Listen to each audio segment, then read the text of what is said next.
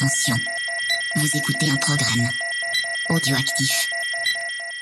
Oh, touching! Touch, yeah. Jack Miller nudging him wide as well. the strike. Oh, contact! Oh! Miller and Mir, side to side. Big, they bash big into each other. The checkered flag is out. It's Zarco versus Martin for second, but the race winner tonight, no questions about it. A stunner from Fabio Quattararo to win, and the battle for second is close, but it goes to Zarco. Salut à toutes et à tous, on se retrouve pour un nouvel épisode de C'est qui en poil, l'épisode 112. Avec moi ce soir, Ophélie, comment ça va? Ça va, merci. T'as passé un beau week-end? T'as bien dormi ou pas? Euh, moi, j'ai bien dormi. J'ai Ah, j'ai profité de l'option replay avec plaisir ce week-end. Ah. et, et Pierre? Pierre aussi, une bonne nuit de sommeil? Euh, pas trop. Euh, je me suis levé moi, mais euh, j'ai rattrapé plus tard. Ah, tu t'es levé? Un peu plus tard. Hmm. Euh, C'est euh, Jimmy qui a gagné les goodies. Je vais envoyer tout ça euh, avec les goodies aussi du premier GP puisque j'ai un petit peu traîné. Donc on va envoyer tout ça cette semaine. Et on va commencer par deux trois petites news. Donc en Moto 3, on a McPhee qui bah, qui continue à enchaîner les les chats noirs puisque bah il s'est fracturé deux vertèbres à l'entraînement, donc euh, ça a l'air d'aller, mais bon, forcément, euh, bah, il va manquer Mandalika et peut-être euh, d'autres courses aussi. Donc, bah, ça continue pour pour la grande la grande chance du pilote britannique. Euh, T'as une petite news euh, MotoGP aussi, euh, ouais, c'est sorti aujourd'hui. Euh, le 5 fois champion du monde euh, Georges Lorenzo, le 4 fois champion du monde Max Piaggi et le 4 fois champion du monde Hugh Anderson, euh, qui est un contemporain de, de toi, je crois, Cyril, tu l'as vu rouler. Euh, Euh, non. non, non, du coup, il a roulé avec Suzuki dans les années, au début des années 60 en, en 50 cm3 et 125. Et deux fois vainqueur du TT. Euh, 50 cm cubes. ouais. C'est violent quand même. hein. Avec des kits ou je pas sais pas s'ils sont quittés, mais pour faire le tour du TT, ça devait prendre des heures, c'est pas possible. Euh, grimper la montagne en 50, j'imagine même pas. Et ils seront donc intronisés cette année euh, tous les trois, euh, MotoGP Legend au Hall of Fame. Euh, donc euh, pour Lorenzo, ce sera fait à Jerez, pour euh, Biaggi, ce sera fait à Mugello, et euh, pour le Néo-Zélandais, donc ce sera sans doute fait à Phillip Island un peu plus tard, euh, donc du coup dans, dans la saison. Je te laisse continuer sur les prochaines news. Oui, euh, donc on a une fracture de la jambe pour Vandermark euh, à l'entraînement, lui aussi, mais plus à vélo. Euh, il va manquer les essais à Misano avec euh, BMW. De toute façon, il n'y avait pas tout le monde aux, aux essais. Je crois qu'il n'y avait pas les Ouais. Yamaha et les Honda officiels. N'empêche que Mayas a bien assuré. Je crois qu'il a fait le troisième temps. Il a bien Ouais, tourné. ouais, non, ça c'est ça c'est cool. Bautista euh, premier, je crois, des temps. Euh, bon, c'est c'est le début de saison. hein. Je rigole. c'est ça, ouais, c'est le début de saison. Bah, il roule jusqu'en juin, hein, Bautista, c'est Mm. comme ça. C'est ça. Après, euh, après il est pas assez payé pour rouler plus longtemps. Après, on parle argent et là, ça s'arrête. Ça déborde déjà. Ouais, bah pour euh, pour la dernière news aussi, bah moi j'ai pas fait le bon élève hein, puisque j'ai pas regardé encore, euh, j'ai pas commencé à regarder encore la, la série euh, sur Amazon Prime. Donc, euh, qu'est-ce que vous en avez pensé? Est-ce que vous avez regardé déjà des épisodes d'Ophélie? Ouais, moi j'ai regardé. Euh, je n'ai pas encore terminé euh, la la série. Je pense que j'en suis à peu près au même au même niveau que Pierre.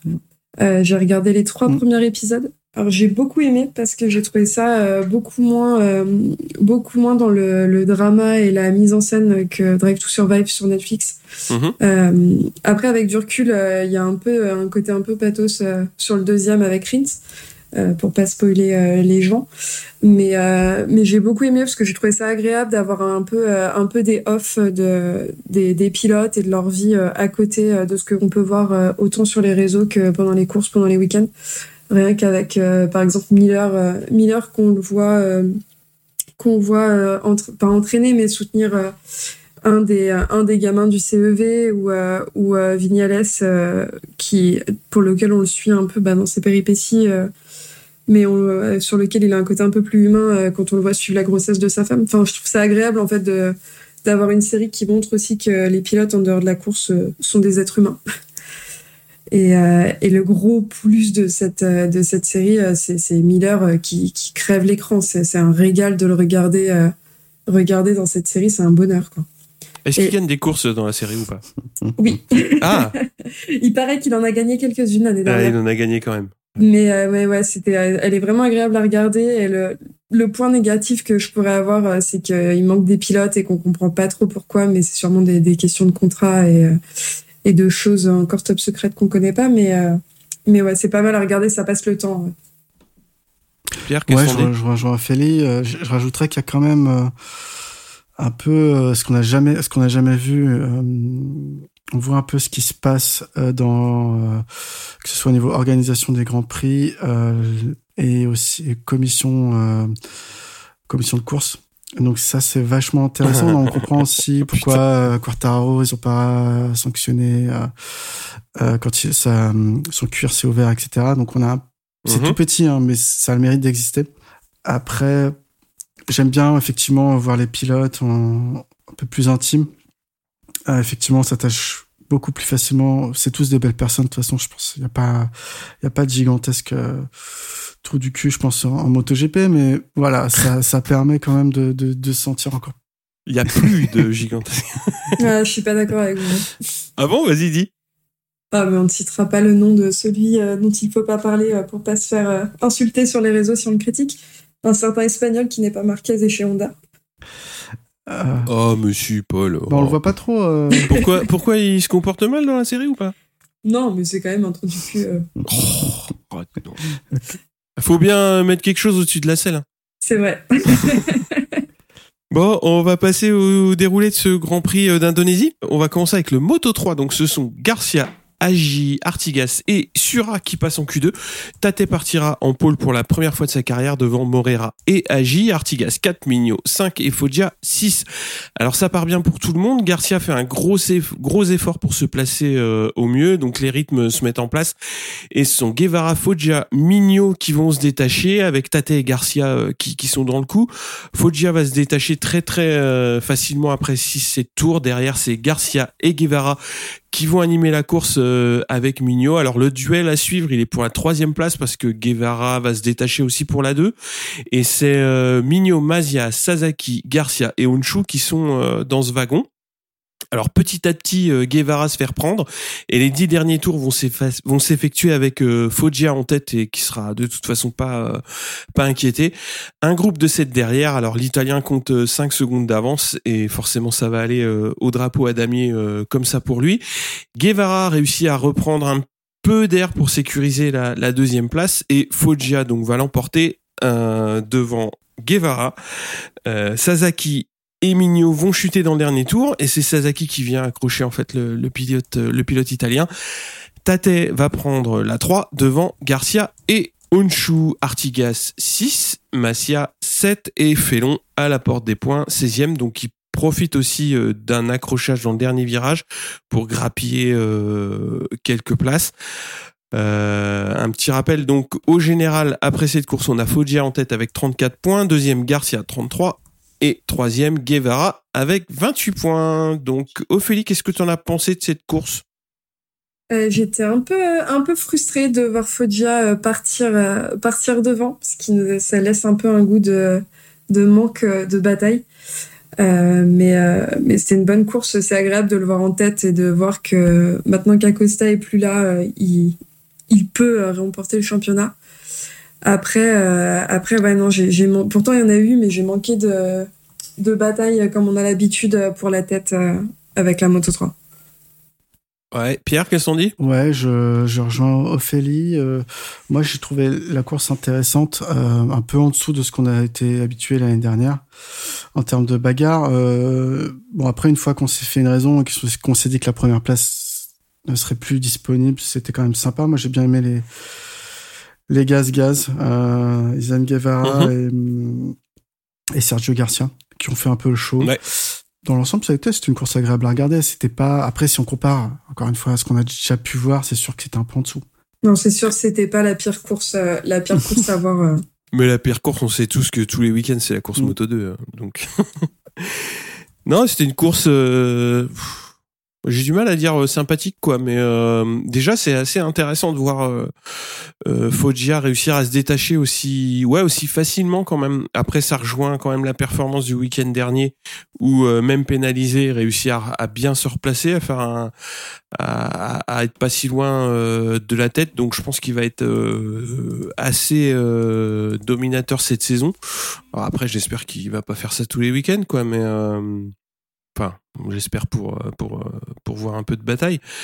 Mais euh, c'était, c'était comme tu dis, c'était intéressant parce que euh, les, enfin, Guevara et Garcia, euh, ils vont être, enfin, ils sont coéquipiers et ça s'est bien bastonné quand même. Donc c'est, ça va être intéressant à suivre quoi. Et euh, qui est-ce qui a mis le petit mot sur Honshu C'est moi. Moi, je trouvais qu'il a fait une belle course. Il lui manque toujours le petit truc pour finir devant. Euh, mais il est vraiment pas très loin. Je pense que ça va se, ça va se décompter cette année. Mais je suis assez d'accord avec toi. Je pense que le, au moment où il arrivera à faire un podium, il y aura un truc qui va, il y aura un déclic qui fera qu'il arrivera à se battre euh, pour les premières places. Et tu crois que ça va être à peu près, euh, enfin, ça va être régulier par la suite pour Ancho On va espérer. ça serait bien pour Tech 3. Hein. Pour parler un petit peu de Félon, c'est un petit peu, c'est un petit peu dommage parce que bon bah forcément il aurait, il est au final pas très loin des points, mais c'est encore un week-end euh, compliqué. Euh, c'est très loin de la tête et il n'est pas vraiment en mesure d'aller chercher euh, d'aller chercher la 15e. Pas du tout, ouais, effectivement. Un gros écart. Il y a plus de 7 secondes du 15e et il finit 16 à la faveur des chutes. Sinon, c'est 20-21, comme euh, avant les chutes, il était quoi, à peu près. Ouais. Il finit à presque 32 secondes de la tête de course soit sur ce circuit, un tiers de un tiers du circuit quoi. C'est beaucoup mm. trop. Je sais pas ce qu'il va devoir faire. Surtout que c'est un circuit que tout le tout le Moto 3 découvrait. Ils ont jamais mis les roues ici. Mm-hmm. Donc vraiment, c'était fait pour niveler les niveaux. D'ailleurs, on a vu pas mal de rookies euh, dans le top 10, top 15. Euh, mais lui, il y est pas quoi. Donc euh, je sais pas. J'ai pas la solution. Euh, va falloir que ça m'inquiète beaucoup pour lui. Ouais, bah faut faut laisser. Euh, moi, je pense qu'il faut laisser jusqu'au jusqu'au Mans, à peu près le tiers de la saison pour euh, pour tirer plus de d'enseignement quoi. Mais ouais, là il est plus rookie, il connaît les circuits, il, connaît la moto, donc bah faut que ça paye quoi. Puis surtout les gros pilotes de l'année dernière sont montés. Donc euh, forcément, ça libère aussi des, des places devant, quoi. Donc faut que ça, faut que ça marque. Mais puis faut pas, faut pas oublier que ça fait quand même un an qu'on dit euh, il faut attendre de voir, il faut attendre de voir, et, euh, on a un peu cru apercevoir une amélioration pendant les tests hivernaux, et au final ça, ça se fait pas en course, donc c'est qu'il y a un truc, un truc qui fonctionne pas, soit lui, soit la moto, mais mais son coéquipier est pas autant autant en galère que lui. Donc, euh, parce qu'il me semble que ce, Suzuki a fini euh, dixième. Ah, ils sont plus Suzuki, ils... sont plus euh, coéquipiers justement. En effet. il a, non, il a fini. Rossi a fini 17ème. Donc, juste derrière. Ouais. Ils sont. Ils, soit il y a un truc qui va pas au niveau des pilotes, soit la moto, mais mais ça fait un an qu'on attend qu'il progresse et c'est pas le cas. Donc c'est assez frustrant. Ouais. Après la moto. on voit qu'elle performe, on voit, on voit les gaz-gaz justement qui sont des KTM Rabadje, on, mm. on voit euh, Honshu euh, à surveiller. Ouais. Tu voulais parler de Moreira aussi? Moi, j'ai bien aimé le week-end de mm. Diego Moreira, le, Brésilien. Ouais. Euh, il fait euh, il fait première ligne hein, en qualif, euh, ce qui est pas ce qui est pas donné à tous les rookies. Malheureusement pour lui, euh, il a un problème sur la grille pour se placer, il doit partir mm. dernier. Et finalement, il rentre au stand. Je pense que la moto, ils ont pas su la, la réparer. Il y a peut-être un problème d'électronique ou mécanique, je ne sais pas, mais c'est dommage pour lui. Après, il faut pas que ça le, que ça le décourage parce que il avait la vitesse ce week-end-là. Ouais, il avait quelque chose à, quelque chose à jouer, quoi. Après, euh, bah, ça, ça, ça, pour un rookie, c'est bien, hein. On passe au moto 2? Oui, super. Oui, super. Allez, donc en Q1, c'est Chantra, Ben Snyder, Alcoba et Corsi, donc qui vont passer en Q2. Et Dixon euh, est en pôle devant Fernandez, Loves et Chantra 4, Ben Snyder 5 et Arena 6. Alors la course est réduite à 16 tours puisque bah, on a des conditions de piste qui sont quand même euh, très chaudes. Comment? Bonne nouvelle.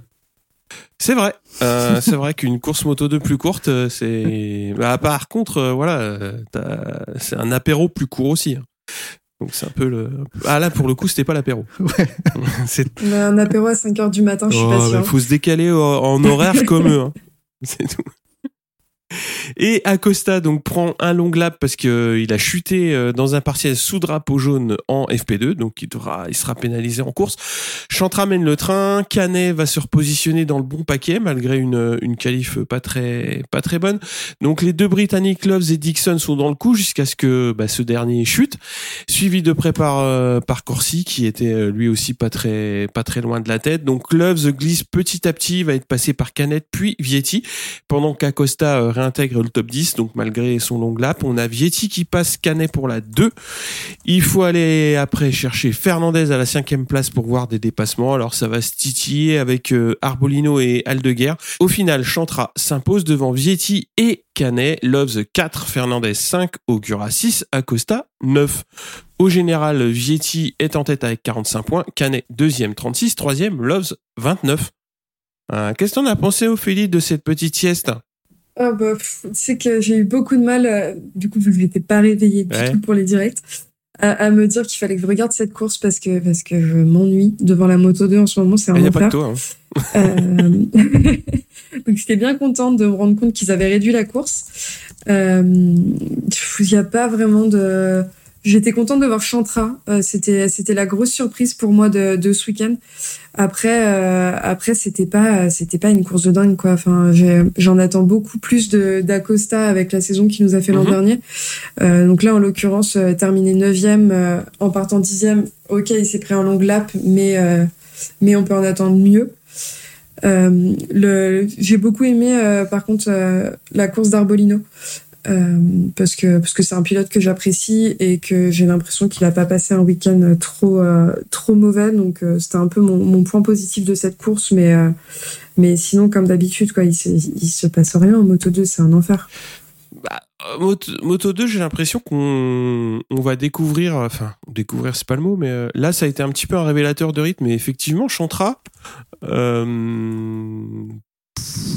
on est, enfin, moi, je le, je, je l'avais pas trop positionné dans les, dans les pilotes à suivre. Et euh, mine de rien, avec une course, co- enfin, avec un week-end comme ça, c'est ouais, c'est rassurant de voir euh, de voir un pilote qui réussit à, à, à faire ça. Euh, après de voir les comment dire euh, de voir euh, Can- voir Vietti aussi sur parce que bon mine de rien euh, sur deux courses c'est des belles euh, c'est des belles courses les deux fois quoi. Là, euh, mais c'est vrai, bon, le Moto 2, c'est des courses au train, on le sait, donc euh, ça va, il va y avoir un petit peu de shaker dans les 3-4 premiers tours. Et puis après, c'est, après, c'est fini, quoi. Donc, euh, c'est un peu, c'est un peu dommage. Mais, euh, pff, ouais. Ouais, c'est juste satisfaisant de voir Vietti Mm. là où il en est et de voir que qu'au final le Team VR46 fonctionne parce qu'il arrive à il arrive à en faire en Mm. faire quelque chose mais ouais enfin voir Sam Love Sam Love pardon toujours euh, toujours au même endroit et chaque saison pas réussir à à être devant en tête euh, ou alors quand il y est c'est pas longtemps enfin c'est j'ai l'impression que c'est un éternel, un éternel recommencement euh, cette catégorie Euh, qu'est-ce que t'en penses, Pierre? Ouais, ouais, bah, très content pour Chantra. Euh, super, ça fait super plaisir à voir en interview. Il avait l'air vraiment content, euh, comme un gamin à qui tu offres une glace. Quoi. C'était, c'était très rafraîchissant. Voilà, c'est le mot que je cherchais. Euh, c'est assez surprenant, mais comme je disais, en Moto 3, personne connaissait le circuit. Euh, bah, en Moto 2, c'était pareil. Donc, euh, au final, il, il tire son épingle du jeu. Euh, bravo à lui. Premier Thaïlandais euh, à gagner un, un Grand Prix. Donc, euh, il a, il a fait l'histoire pour son pays. Après, pas fifou, quoi, comme tout le reste du Moto 2. Il y a eu un peu de bagarre au début, mais c'est Mm. c'est vite euh, un peu tassé.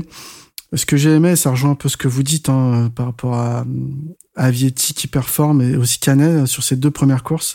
C'est que les Ayo ne dominent pas euh, Mm. en- le début de saison, ce qui est plutôt rassurant euh, pour le spectacle, ou en tout cas pour euh, pour changer un peu de- d'équipe devant, quoi. Donc euh, donc ça c'est plutôt pas mal. Après, on a, savait que l'année dernière, euh, au Qatar et à Doha, c'est Sam Lowe qui avait gagné les deux premières courses, puis après, on l'a quasiment plus vu de la saison.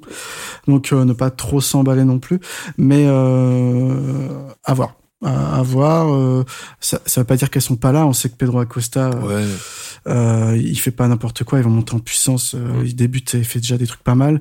Et Augusto Fernandez, c'est pas non plus un manche, faut qu'il découvre aussi sa nouvelle équipe. Donc là, il termine 5, je crois. Ouais, donc c'est pas non plus nul. Donc euh, les Ayo vont revenir euh, devant, je pense, à un moment donné, mais Euh, c'est bien de voir qu'il y a justement les autres teams ont réussi à se mettre à, niveau cette saison. Ouais, c'est intéressant de voir effectivement d'autres teams. Enfin, la, la team euh, VDS, donc avec Sam Loves, a toujours été euh, a toujours été présente. Canet est dans une bonne équipe aussi. Et puis la VR46, ça reste des. Maintenant, ils, ils maîtrisent le matériel, donc euh, c'est effectivement bien de les voir se se mettre au niveau. Et euh, bon, après, ça peut bouger assez vite euh, sur les courses européennes qui vont arriver, mais euh, au moins, c'est un petit peu différent de ce qu'on voit devant. Mais bon, c'est pas non plus super euh, super cool quoi. Alors, juste un petit mot sur Acosta quand même. Ouais, si tu veux, ouais. Il se qualifie 10, il finit 9 en, en faisant un long lap. Euh, bon, bah, c'est pas tout le monde qui peut faire ça, donc euh, encore une fois, euh, donc encore une fois, c'est c'est une performance à, à noter. Euh, il finit devant des, des cadors, entre guillemets, Mm. en tout cas des vieux de la catégorie comme Roberts ou, ou Schroeter. Ou, voilà. Oh, putain, Schroeter, euh, oh là là. Et après, c'est frustrant de le voir euh, ne finir que neuvième avec ce qu'il a fait euh, pendant les tests, en fait. Enfin, pendant les tests, il était euh, stratosphérique et, et là, tu, tu le retrouves neuvième. euh, tu te dis, bon, c'est qu'il a encore euh, beaucoup de choses à apprendre, mais enfin, c'est sa première année, donc euh, c'est sûr que faut tempérer un peu. Exactement. Ouais, faut faut tempérer et bah puis à mon avis, faut qu'ils prennent euh, faut qu'ils prennent la mesure de faire une course complète euh, dans la catégorie quoi, c'est euh, je pense que il va vite il va vite s'y faire et en se qualifiant un poil mieux sur des circuits qu'il connaît un peu mieux, ça peut vite ça peut vite vite basculer quoi. Bah, j'espère pour lui mais ouais, Acosta ouais. Bon, Après, Vietti Canet, euh, enfin, Canet, moi j'aime bien, euh, j'aime bien le pilote. euh, je trouve qu'il est assez, assez intéressant. Donc, ouais, mais je mettrais bien une petite pièce, quoi. Bon, on verra bien. Hein. on passe au GP Bon, ouais, je commence dans le dur. Hein, Ah Q1, bah oui, direct. Bah ouais, ouais. ouais, en Q1, Marquez fait n'importe quoi, il faut dire. Euh, il cherche une roue, parce qu'il n'est pas le seul. Euh, mais surtout, il coupe la piste et nique le tour de, de certains, dont Devi, pour, pour prendre la roue de Nakagami. non, mais attends, en plus, c'est pas pour prendre la roue de, euh, d'un cador. Donc, euh, Ouais, trop. était pas là, donc. euh, Bon, pour finir, il, il se fait mal, euh, il chute. Euh, de son côté, c'est Bagnaia qui va tracter euh, son copain DJ Antonio pour passer en, en Q2, euh, tous les deux. Euh, et en Q2, c'est Quartararo qui arrache la pole devant Martin et, et Zarco. Euh, deuxième ligne composée de Brad Binder, Bastianini et Bagnaia, le gang DB. Et euh, troisième ligne composée d'Olivera, Rins et Miller. On fait pas d'habitude, mais on va signaler quand même un petit truc qui s'est passé au warm-up du dimanche matin. Marquez va se prendre un volume stratosphérique. Euh, il va faire un high side euh, quand il va perdre l'arrière, puis que celui-ci va raccrocher. Gros gros high side, il était à plus de 180 km/h, je crois, à ce moment-là, d'après son appel à télémétrie. Euh, donc il passe à l'hôpital ensuite pour des examens. Il sera déclaré, bien heureusement, non apte pour la course. Mais a priori, il s'est rien cassé.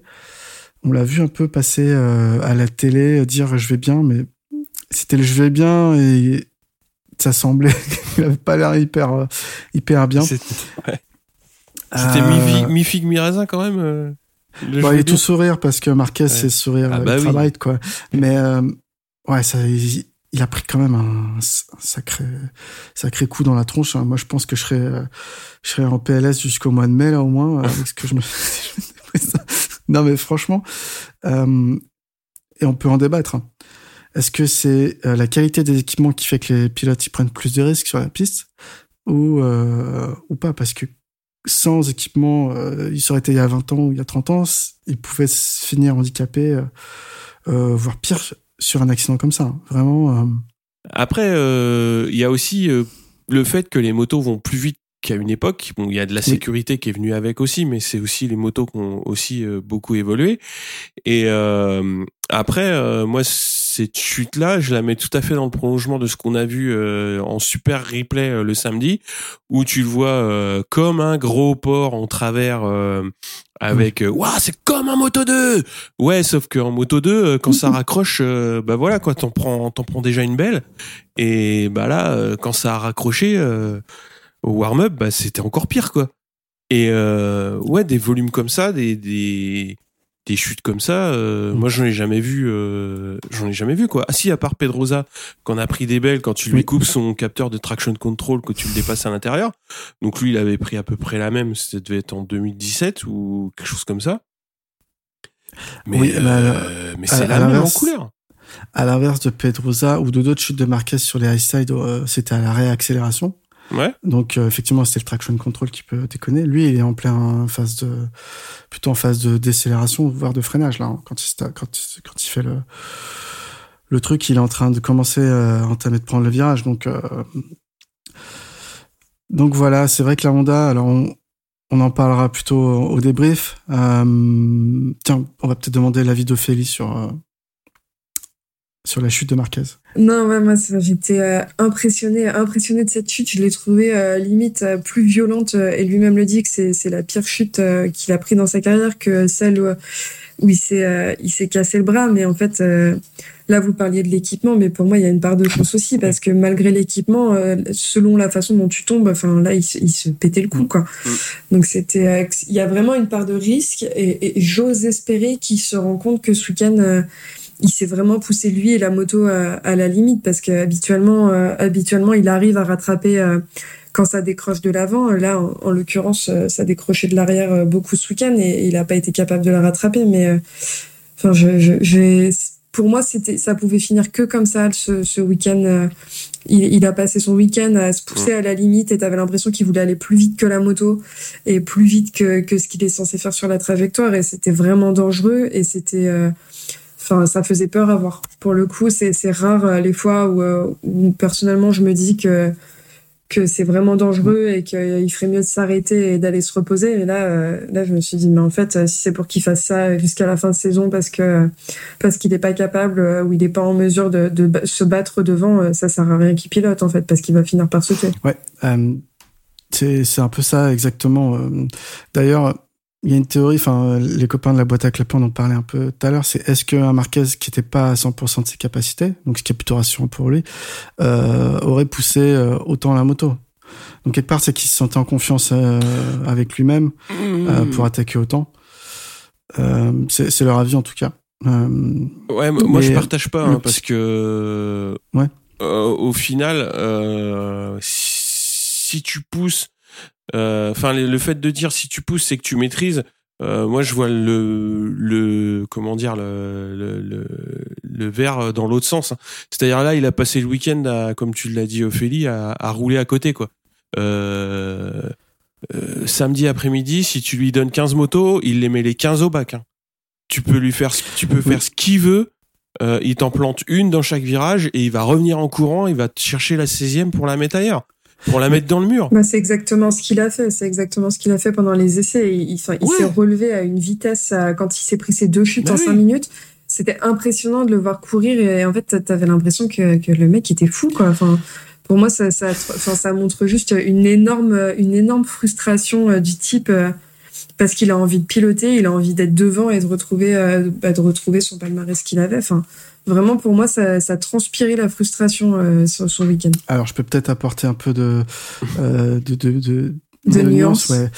Euh, c'est pas la faute de Michelin, mais Michelin, quand il y a eu les essais en février sur le circuit, euh, ils ont vu euh, que le, le pneu arrière était en souffrance à cause du, on en a beaucoup parlé ce week-end, du grip de l'asphalte. Mhm. Euh, du coup, il y a beaucoup de grip sur cet asphalte et du coup, ça faisait beaucoup chauffer les pneus. Et euh, on était qu'au mois de février. Donc, ils se sont dit, Michelin, au mois de mars, on a besoin d'un pneu arrière euh, qui chauffe moins, en tout cas qui tienne plus sur la durée d'une course, qui se dégrade moins vite, qui avec un autre composé en fait, une autre composition.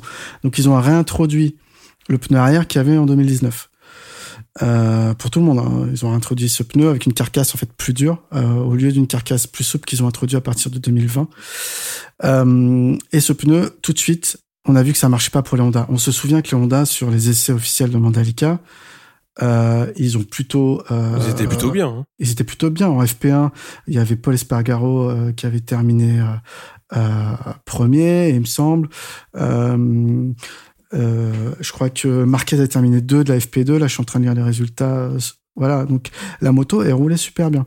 Aux essais hivernaux aux essais hivernaux. Donc il y a un mois et demi. Donc c'est voilà. Et du coup, euh, ce nouveau pneu, on l'a vu tout de suite ce week-end.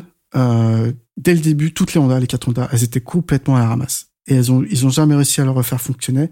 Alors que tout de suite, contrairement au Ducati qui avait du mal il y a un mois et demi euh, avec euh, en test, euh, là les Ducati ont plutôt été euh, bon c'était un peu disparate mais il y a des, des Ducati qui ont, qui, ont, su rouler devant mhm. et il y a des, des, des, teams comme ça qui ont réussi à, à faire avec le, le pneu d'autres non et du coup Marquez je pense ça l'a frustré il a voulu surcompenser euh, euh, ce manque de feeling qu'il avait et euh, alors que c'était le boulot de son team hein, de trouver le bon réglage. Et, euh, et voilà, il s'est énervé. Comme vous l'avez dit, il aurait pu casser 15 motos le samedi. Euh, si on l'avait autorisé à rouler, il serait tombé en course. Mais clairement, moi, il me fait peur parce que on finit pas à 70 ans, 80 ans comme Agostini si on tombe comme ça tous les week-ends, quoi. Agostini, c'était un de ses talents, c'était de pas tomber, quoi, ou très peu. Après, euh, enfin le, le point qui est sur lequel, enfin ce qu'on oublie aussi, c'est on voit les chutes euh, qui prend le week-end euh, quand quand c'est filmé. Mais tu vois, le, le, point, c'est que les chutes, les deux, enfin la, la, chute de septembre ou, octobre, quand mm. il a ses problèmes oculaires, celle-là, on l'a pas vu. Et c'est moi, ce qui m'étonne le plus, c'est comment est-ce que tu, tu peux en arriver à ce point-là et, euh, et revenir euh, avec une mentalité comme ça euh, quatre mois plus tard, quoi. Enfin, moi, ça me.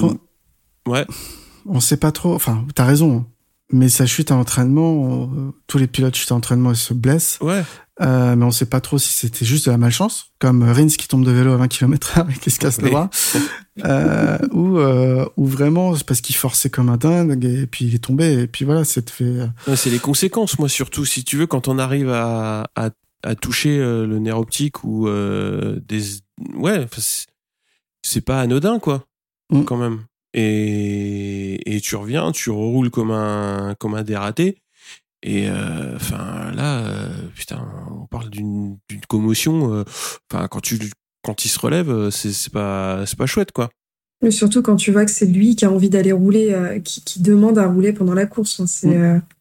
c'est un peu lunaire comme situation et t'as as aussi l'impression que, que le mec se dit j'ai loupé deux ans, quasiment deux ans complets, c'est maintenant ou jamais pour que je reprenne ma place parce que derrière ça pousse et que et que j'aurai peut-être plus ma chance derrière quoi. Ouais. Et, c'est très bizarre. Je vous rejoins. Euh, je vous rejoins. C'est très bizarre parce que déjà il est en sous contrat jusqu'en 2024.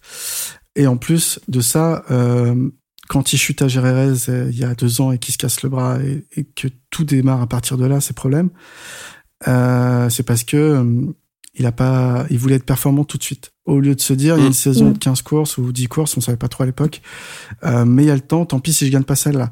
Et, et, et, là où je vous rejoins, c'est qu'il a aucun recul sur lui-même. Mm. À aucun moment, il se dit, bah, écoute, c'est que la deuxième course de la saison. Il y en a, il en reste 19 derrière. Je m'attache juste à finir dans les points. On va dire, il se fixe un objectif raisonnable. Ou j'espère qu'il va pleuvoir pendant la course parce que c'était pas inenvisageable non plus. Mm. Et on sait que sous la pluie, il est pas nul.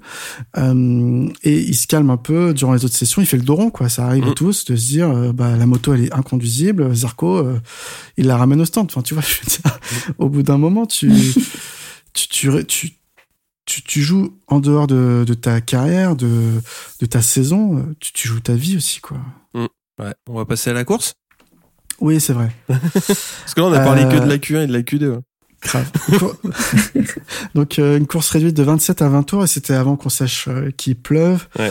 Donc il pleut à l'heure du départ euh, qui était 8 heures ici en France et tout est décalé. On, a eu un gros mouvement, on savait pas si ça allait finir par rouler. mais on a après on a eu l'intervention d'une chamane indonésienne et, et Quartararo qui, qui l'a imité. on a eu aussi une fanfare militaire et puis du coup les nuages sont partis.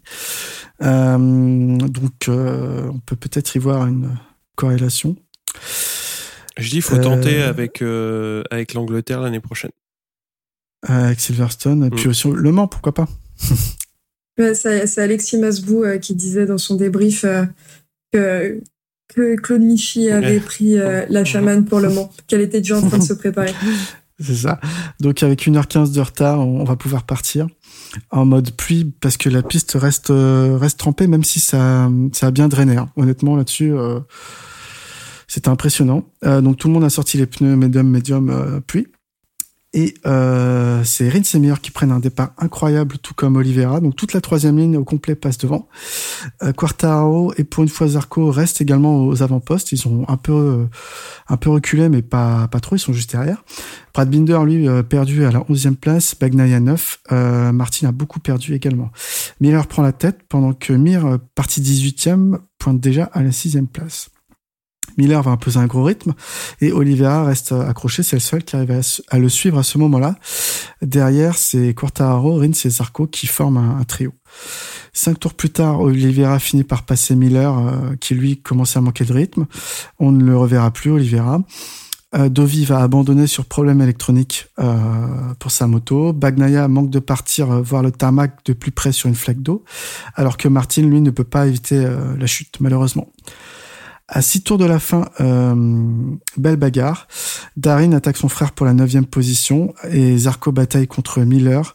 À ce moment-là, Quartaro en profite pour passer les deux d'un coup en, un enchaînement de virages. C'était assez impressionnant. Oliveira remporte la victoire pour KTM devant Fabio Quartararo et Johan Zarco qui avait fini par Miller. Donc première Ducati.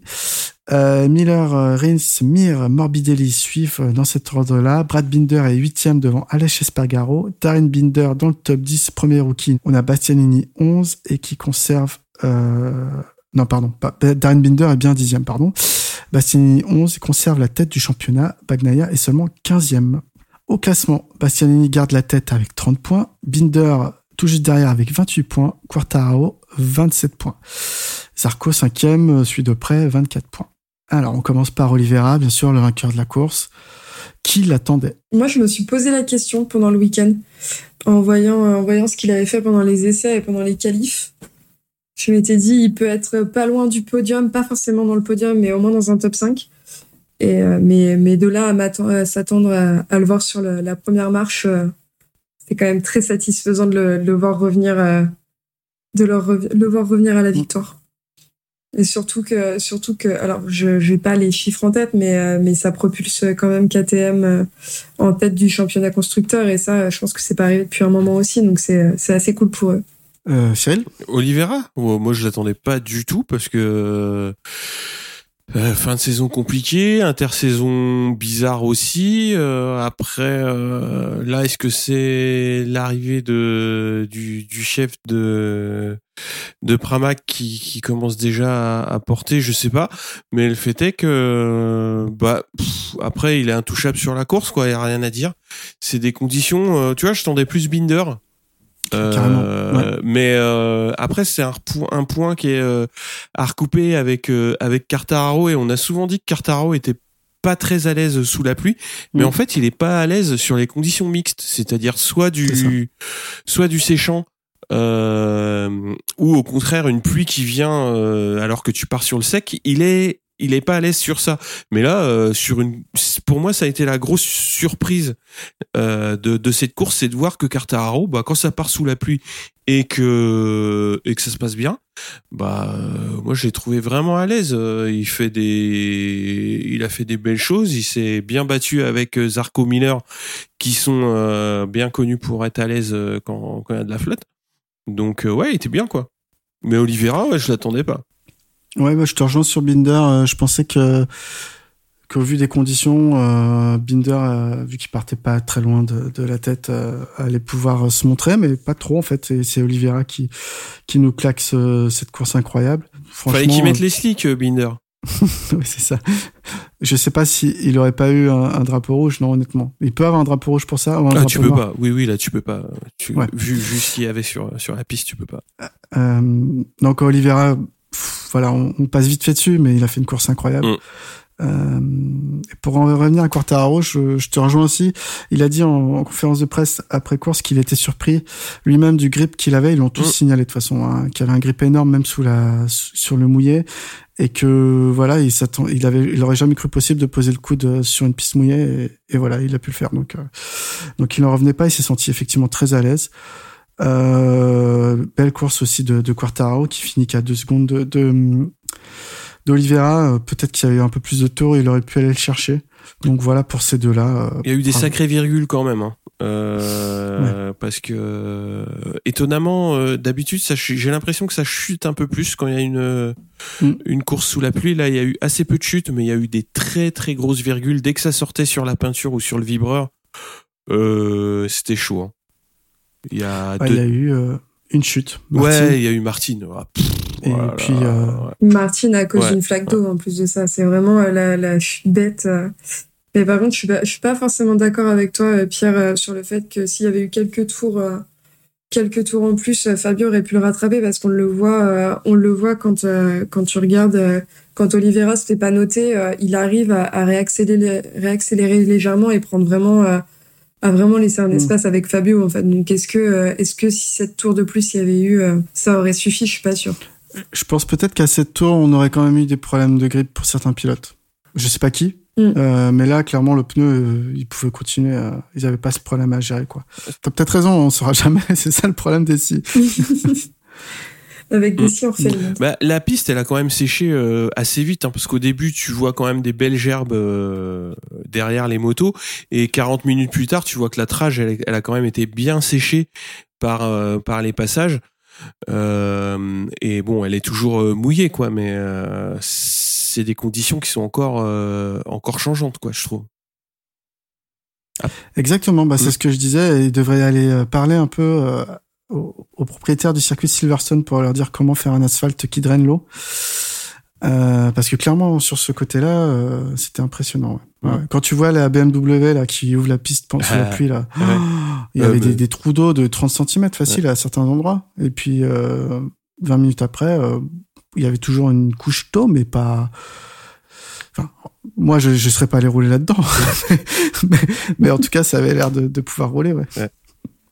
Après Fabio, euh, il fait quand même une euh, une plutôt belle manœuvre dans le sens où euh, il, me semble un peu décroché quand Zarco va commencer à titiller Miller. Et le fait que les deux soient à peu près dans le même rythme, ça lui permet de raccrocher. Et après, bah, il profite. Enfin, il profite. C'est facile à dire, hein, mais il, fait un sacré dépassement sur les deux. Quoi. Je trouve que la manœuvre est, est belle et c'est plutôt bien, plutôt bien joué, quoi. Et puis c'est assez euh, satisfaisant de le voir euh, aussi. Euh, j'ai eu l'impression qu'il avait fallu deux trois deux trois tours avant avant de se sentir à l'aise, mais une fois qu'il était parti, il était là et il n'y avait pas ce côté qu'il pouvait avoir où il n'était pas aussi serein les saisons précédentes sous la pluie. Mm-hmm. Là, j'ai juste l'impression de le voir rouler et, faire sa course aussi bien sur du mouillé comme sur du sec, de y aller et pas, pas se poser de questions. Donc c'était assez, assez satisfaisant et c'est quand même de bon augure euh, pour lui. Un peu une perte de timidité, tu dirais? Ouais, je pense, et surtout une, euh, une prise de confiance euh, qu'il n'avait pas forcément dans les saisons d'avant.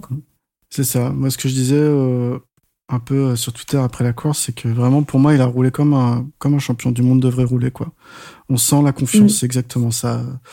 Il transmet une assurance, c'est moi le patron. Enfin, il le, il le dit pas, mais il le dégage naturellement, en fait une sérénité. Et, et ben, c'est tant mieux, quoi. Ça fait plaisir à voir, franchement. D'ailleurs, c'est quoi ce petit euh, accrochage qu'il y a eu avec euh, Miller? Franchement, pas grand chose. Ouais, parce que moi, en euh. course, bon, bon, bon j'ai pas, j'ai pas, j'ai pas capté. Et quand, quand j'ai vu passer deux trois tweets, je me suis dit, mais tu vois, mais qu'est-ce qui s'est passé? Non, c'est vraiment du drama, encore une fois, pour faire du drama. Il y a juste eu bah, leur petit accrochage en début de course. Miller lui a dit un truc en fin de course, et comme Quarter a dit, il sait même pas ce qu'il lui a dit il s'en fout parce qu'en vrai c'est un fait de course. Mm. Euh, dans le sens inverse, euh, Fabio s'en mm. serait fichu aussi. Donc euh, je pense que là c'était vraiment autant l'air réel et les questions des médias que les tweets qui étaient faits pour inventer un drama là où il n'y en mm-hmm. avait pas. Ouais ouais c'est ça. Après je peux comprendre que Miller puisse dire un mot à Quartaro, genre tu m'as gêné, mais mm-hmm. je pense pas que Miller ait dit autre chose quoi. Euh, il lui a pas dit, euh, tu m'as fait perdre la course, tu vois, de toute façon. Mais, Bah, De toute façon, il y avait Oliveira qui était, euh, qui était sur une autre planète, donc. euh, mais, mais voilà, quoi. C'était, je rejoins Oph- Ophélie, c'était pas, c'était pas grand chose. c'est c'est rien du tout, quoi. ouais. Euh, qui, qui voulait parler des Suzuki?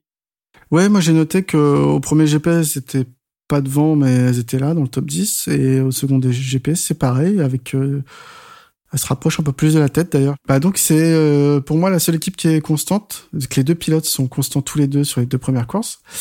Euh, ils sont ils terminent à 7 secondes de, la tête, donc euh, la moto est là cette année et, et les deux pilotes sont rapides, donc euh, bah bravo à eux parce que visiblement c'est loin d'être le cas partout. Et, Tu euh, penses à qui? Bah, Yamaha, Ducati, Ouais, ça. Honda, je pense à tous. Quoi. Ouais, Yamaha, ça va, il est bien placé, Cartaro. Après là. Oui, mais un sur deux. Un sur deux. Ouais, mais attends, le deuxième, il est mal au genou. Euh... voilà, Je quand fait des excuses, hein, euh, c'est bon. un bon. Non, mais voilà, c'est c'est pour te dire.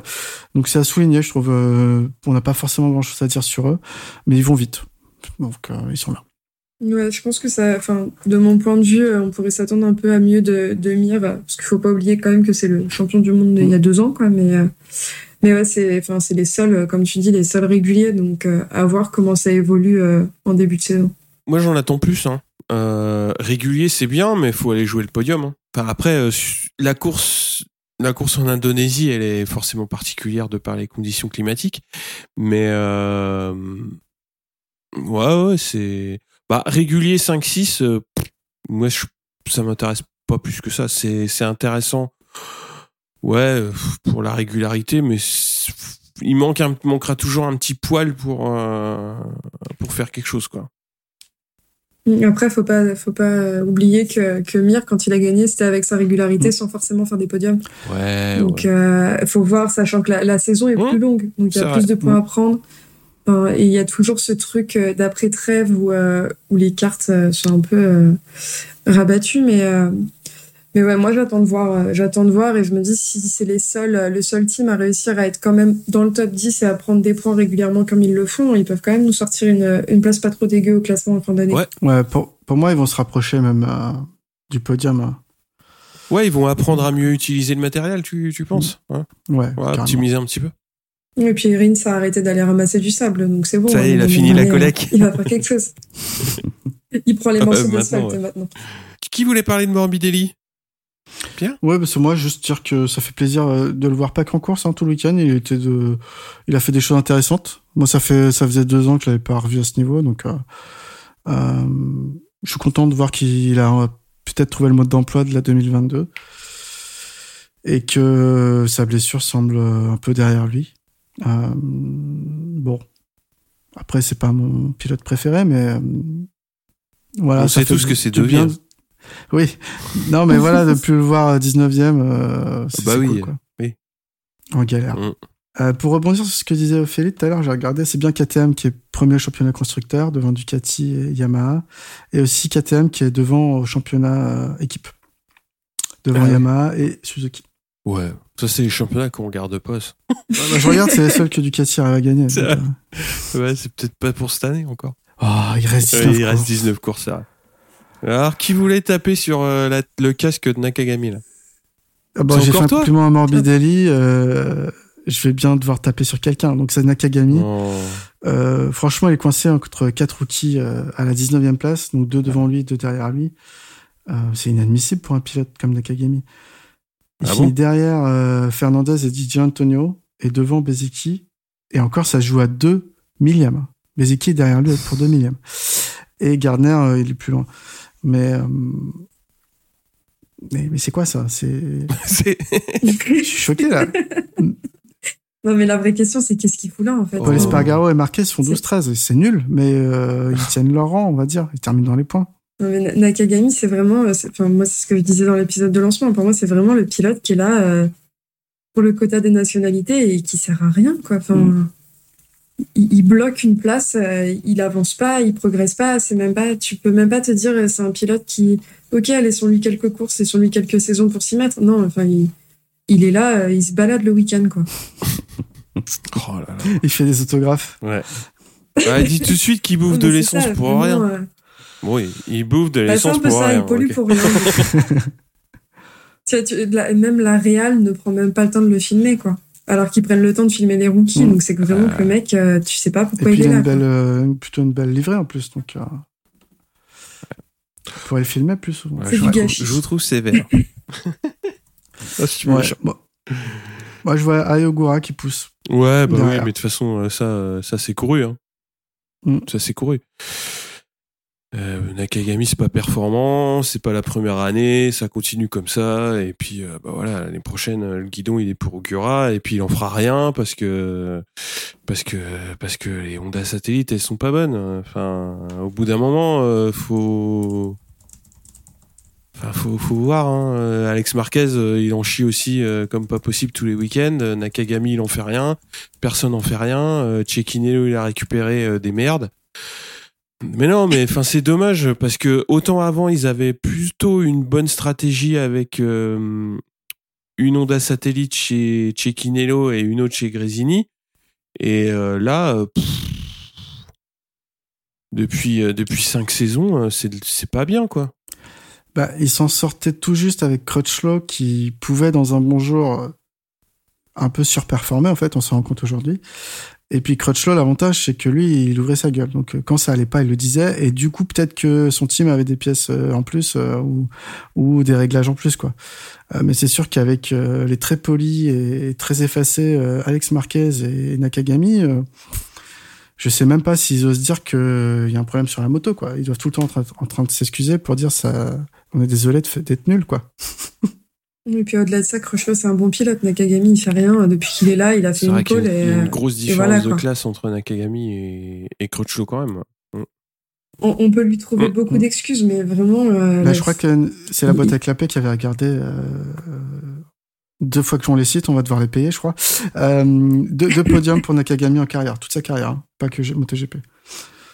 Non, mais c'est ça. Et sa seule position, euh, c'est il a fini par tomber. Donc euh, vraiment, euh, je pense vraiment qu'il ferait soit il ferait mieux de redescendre en Moto 2, euh, soit de se poser la question de, de sa carrière, euh, sa carrière à venir, quoi. Parce que de toute façon, avec le nombre de pilotes qui vont pousser en Moto 2, euh, il va pas faire long feu, quoi.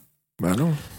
Ouais. Bah, les deux pilotes euh, Honda, Team Asia, euh, Moto 2, c'est c'est Chantra qui a gagné la course euh, et euh, Ayogura qui finit euh, qui finit 6 et puis qui est euh, qui finit 6 ouais c'est ça et qui est, qui est plutôt bon qui a fait une bonne saison de rookie et qui, qui se monte toujours cette saison donc Mm. ouais effectivement euh, je pense que c'est déjà des pilotes dans le giron Honda il n'y a pas de raison que ça se fasse pas euh, rapidement si Nakagami euh, se met pas à faire autre chose que ce qu'il fait là quoi Ouais, bah dis donc.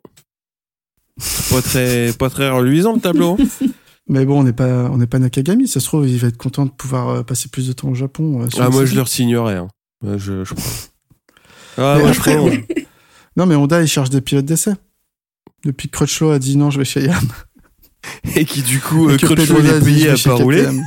Euh, qui voulait parler de Bagnaia dans cette, euh, dans cette petite affaire C'est- moi, je crois que tous Encore les autres points, c'est moi. Ah ouais Bah, Bagnaia, P15. Euh, on se souvient qu'au Qatar, c'est lui qui, qui chute en emportant Martine. Martin. Ah donc, là là là. donc, un point en 2GP pour Bagnaia, ça va pas du tout.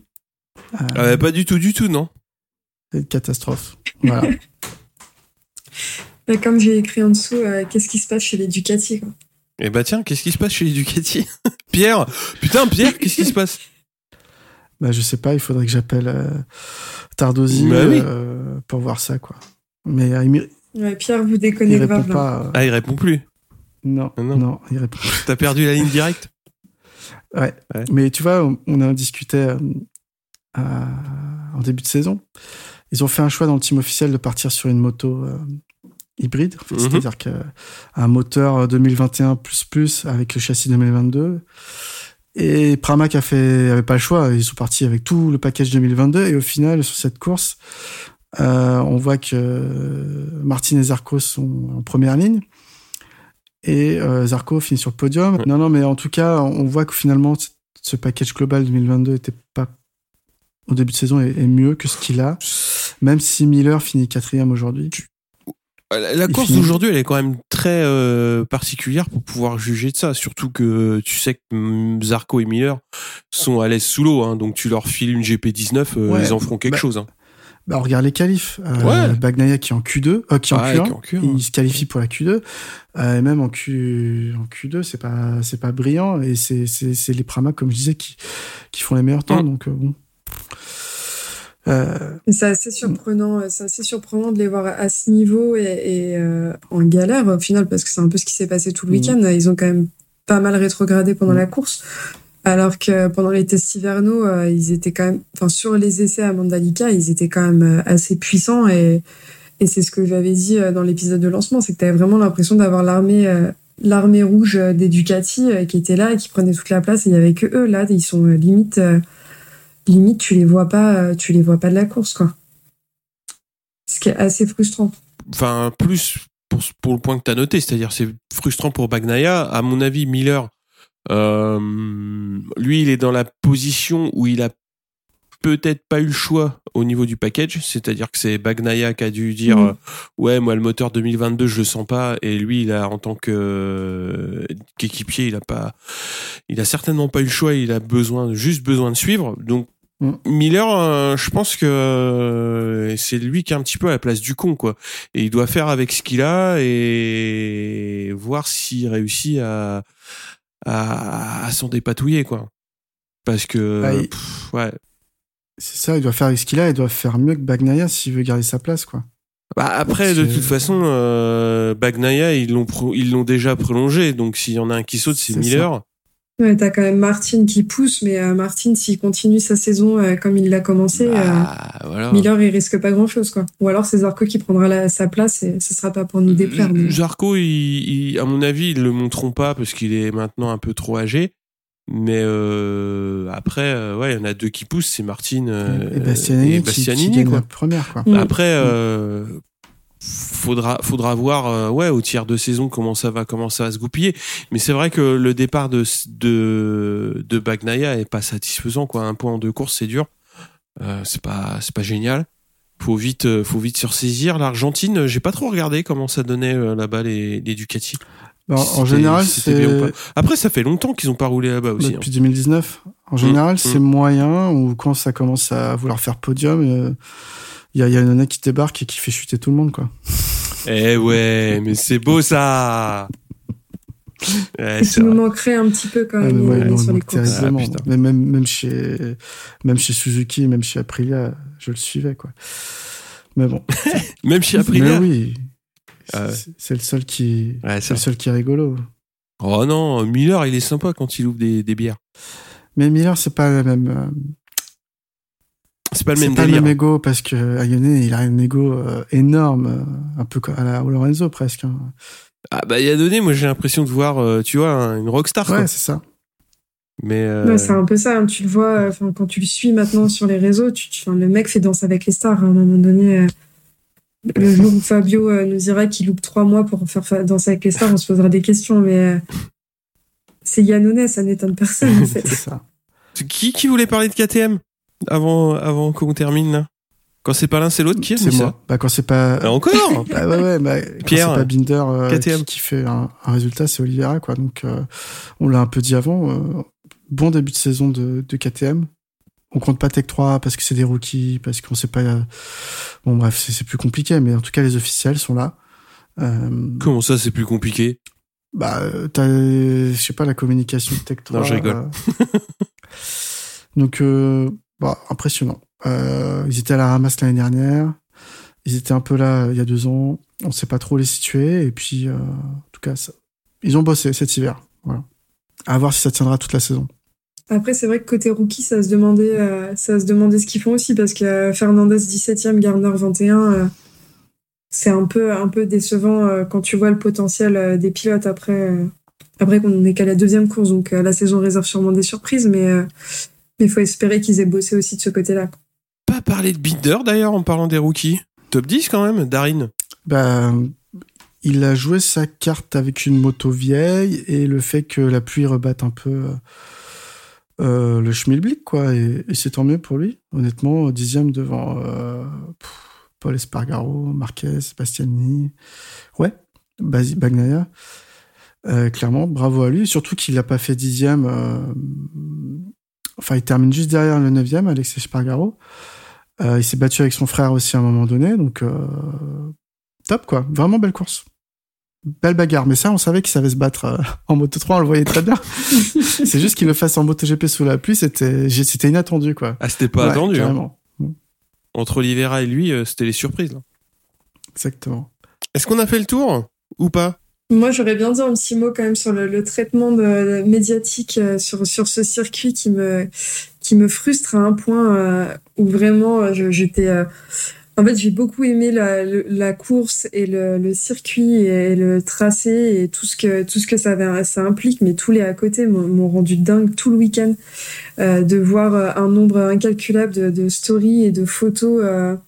De photos des, des pilotes en train de faire ah, regardez des enfants partout qui nous vendent des bracelets c'est super c'est drôle. Et après euh, de voir sur le circuit euh, les pilotes euh, et les pilotes et pas que et que et les et les teams aussi morts de rire parce qu'il y a une chamane sur la sur la, la piste euh, ou la fanfare. En fait j'ai eu l'impression vraiment que c'était un peu euh, un peu du foutage de gueule pour rester poli euh, des occidentaux qui découvrent les, les cultures les cultures étrangères. Et enfin pour moi c'était vraiment euh, c'était drôle à voir sur le moment de voir Fabio euh, faire ce qu'il a fait avec la chamane, mais il y a eu un, certain euh, manque de respect envers, euh, envers la culture, la culture des, peuples et des, populations qui vivent là-bas. Et j'ai trouvé ça vraiment, vraiment dommage quand tu rajoutes ça au fait- aux, aux conditions sur lesquelles ont été construits le circuit. Quoi. Enfin, c'est, il y a, un truc vraiment dérangeant, dérangeant pour moi sur ce circuit et sur le traitement médiatique qu'il y a eu tout autour. Pierre Euh, en je, vais, je, je vais rebondir sur certains points. J'ai trouvé ça euh, pas gênant. ouais. J'ai eu un petit malaise quand j'ai vu Quartaro faire son truc, qui était très rigolo par ailleurs. Euh, je me suis dit comment ils vont les locaux, les Indonésiens, qui sont qui sont voilà, qui sont croyants, qui qui, qui sont spirituels, etc. peuvent interpréter ça. Il y en a qui peuvent le mal le prendre. Et, effectivement qu'on qu'on qu'on se moque d'eux ou il y en a qui peuvent rire avec ça euh, parce que ça peut être euh, une croyance euh, qu'on prend pas au sérieux mais qu'on fait quand même hein, comme euh, nous on passe pas sous une échelle parce qu'on pense que ça va nous porter malheur. Non mais je peux pas être à leur place donc effectivement il y a eu un petit instant où je savais pas comment ça pouvait être pris. Après euh, c'est jamais facile d'aller dans un pays avec des cultures totalement différentes euh, pour euh, pour le reste, on a vu Fabio Quartararo inviter euh, des enfants à manger des glaces plutôt que de leur acheter des bracelets. Euh, ça, ça c'était un petit moment euh, sympa. Et pour la fanfare, ouais, je voulais rebondir sur la fanfare. Moi, ce qui m'a pas, je trouve pas ça folklorique parce qu'en fait, toute cette saison, euh, la règle a changé et euh, on a l'hymne national du pays dans lequel tourne le Grand Prix qui est joué avant le Grand Prix. Avant, il n'y avait pas ça. Donc, en fait, des fanfares, on va en voir dans, pour tous les pays du monde. Euh, aux États-Unis, on va avoir à la super chanteuse euh, à moitié a cappella. Ça, tu l'as chaque tout, fois aux ouais. États-Unis. ouais. Parce que là-bas, c'est culturel, mais en fait, on va l'avoir même en France. Si c'est pas une fanfare militaire, on va avoir un truc comme ça. Donc, euh, bon, ça, c'est, c'est bof, bof. Mais, euh, ouais, après, euh, il y a, y a des points où Ophélie a pas tort, quoi. C'est toujours, euh, on a un regard très occidentalisé. Est-ce que ça peut pas être pris comme euh, une marque de condescendance euh, de faire ou de ne pas faire certains gestes? C'est toujours euh, hyper compliqué, et effectivement, au début, moi, j'ai pas vraiment vu le, côté gênant, mais tu, tu le découvres assez vite quand même.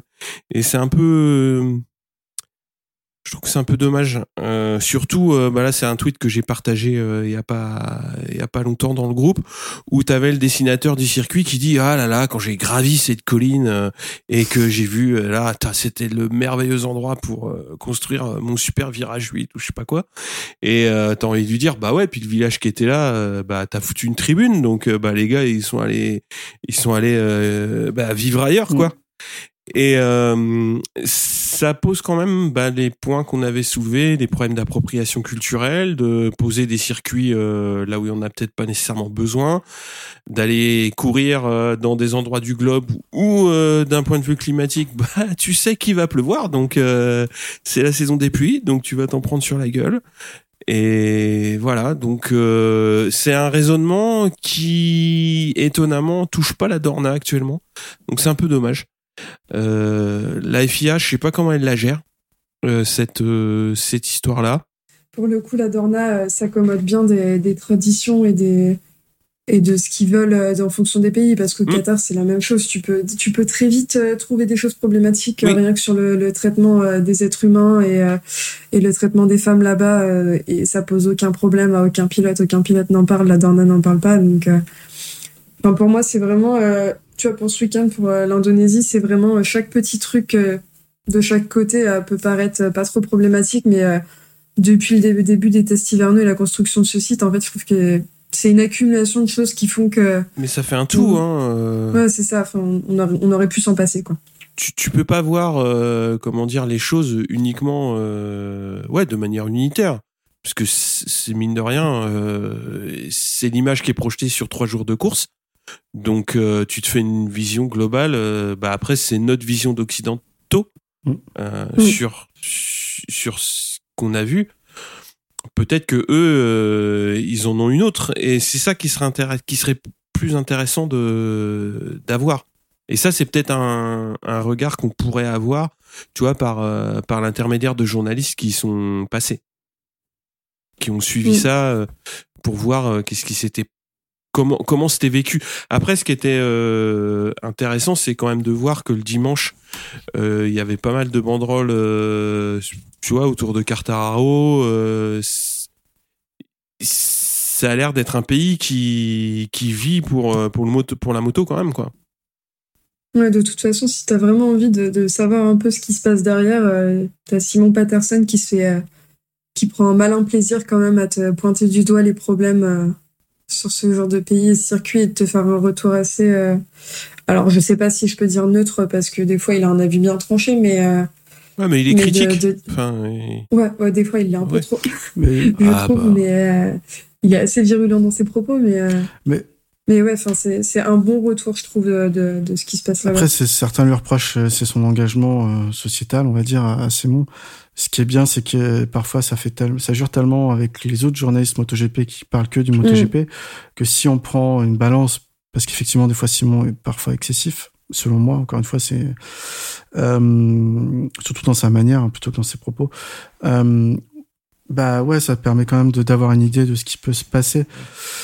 Euh, ce qu'a fait Fabio, c'était moi j'ai rigolé, c'était très drôle, mais effectivement, si c'est la, quand même la Dorna ou la réalisation de la Dorna qui a décidé de passer à l'écran. Et ça, c'est autre chose. Pour son team, euh, voilà, c'est une blague dans son team, machin. Est-ce que ça a besoin d'être montré euh, euh, au monde entier Peut-être de blesser certaines sensibilités, je ne sais pas. je pense qu'il y a un manque, manque de recul aussi. alors, la Dorna, c'est une chose, mais des pilotes, c'est qu'ils sont dans, dans, une bulle, entre guillemets, à longueur d'année avec les grands prix et que et qu'ils n'ont pas peut-être pas non plus le temps de de se poser pour avoir les prises de conscience et le recul qu'il faudrait pour ce genre de situation parce qu'ils sont dans une bulle où tout est euh, bah, ils vivent moto, ils dorment moto et, tout ce qui se passe dans la moto ça les intéresse et ça s'arrête là pour la plupart. Donc euh. je, sais pas si je garderai toute cette partie euh, quand même. Parce qu'on a quand même pas mal dérivé. Mais c'était super intéressant. Parce que parce que c'est un sujet qui est quand même important sur tu feras plein de coupes Bon, on va conclure quand même. Hein Parce que là, sinon, on va parler pendant des heures. On peut parler pendant longtemps. Ouais. Euh, prochain Grand Prix donc en Argentine avec un joli décalage horaire puisqu'il faudra euh, attendre 17 heures et là pour le coup on sera vraiment à l'heure de l'apéro mm. du soir euh, pour la course Moto 3, Moto 2 à 18h20 et Moto GP à 20h. Euh, ça coïncide avec les élections présidentielles ou pas? Non. Hein. Aucune idée. C'est pas dans deux semaines. Là, tu me fais peur. Voilà, le... ouais. Non, je crois pas. C'est la semaine d'après. La semaine d'après, ouais. Ah, y a un autre... ah non, y a... si, il y a un Grand Prix après. 10 et 24 avril. Ah ouais, donc il y a un Grand Prix après encore. Oh, oh là là. Ah oui, il y, a... y a le quota après. Ah, ça va être cool. Et euh... Ça va être cool. Et il faut faire, euh, on verra du coup le, le, circuit quand il a été rebâti, enfin les, les installations, voir s'ils ont fait ça fait ça proprement parce qu'on s'en souvient, ça a pris feu euh, l'année dernière. Et puis, euh, et puis voilà, ouais, hâte de voir euh, à nouveau la moto là-bas. Ça fait longtemps. Ophélie? Impatiente? Ouais, J'ai pas, ouais, pas grand chose à, ajouter. mais non, j'ai hâte aussi. Et, franchement, c'est cool d'avoir des, des, courses en fin de journée. tu peux faire et des trucs de ton dimanche et dormir. Donc, Donc c'est pas mal. Non, j'ai hâte. De toute façon, c'est toujours trop court entre les courses. Oh, Trop long. ouais, trop long. C'est trop long. C'est trop. Ouais, quand il y aura une semaine, tu vas voir. C'est chaud, ouais. Ouais. Sur ce, bah, vous pouvez nous retrouver donc sur le Discord, sur Twitter et euh, bah, pour les épisodes sur toutes les plateformes de diffusion de podcast. Euh, merci à tous. Ciao, ciao.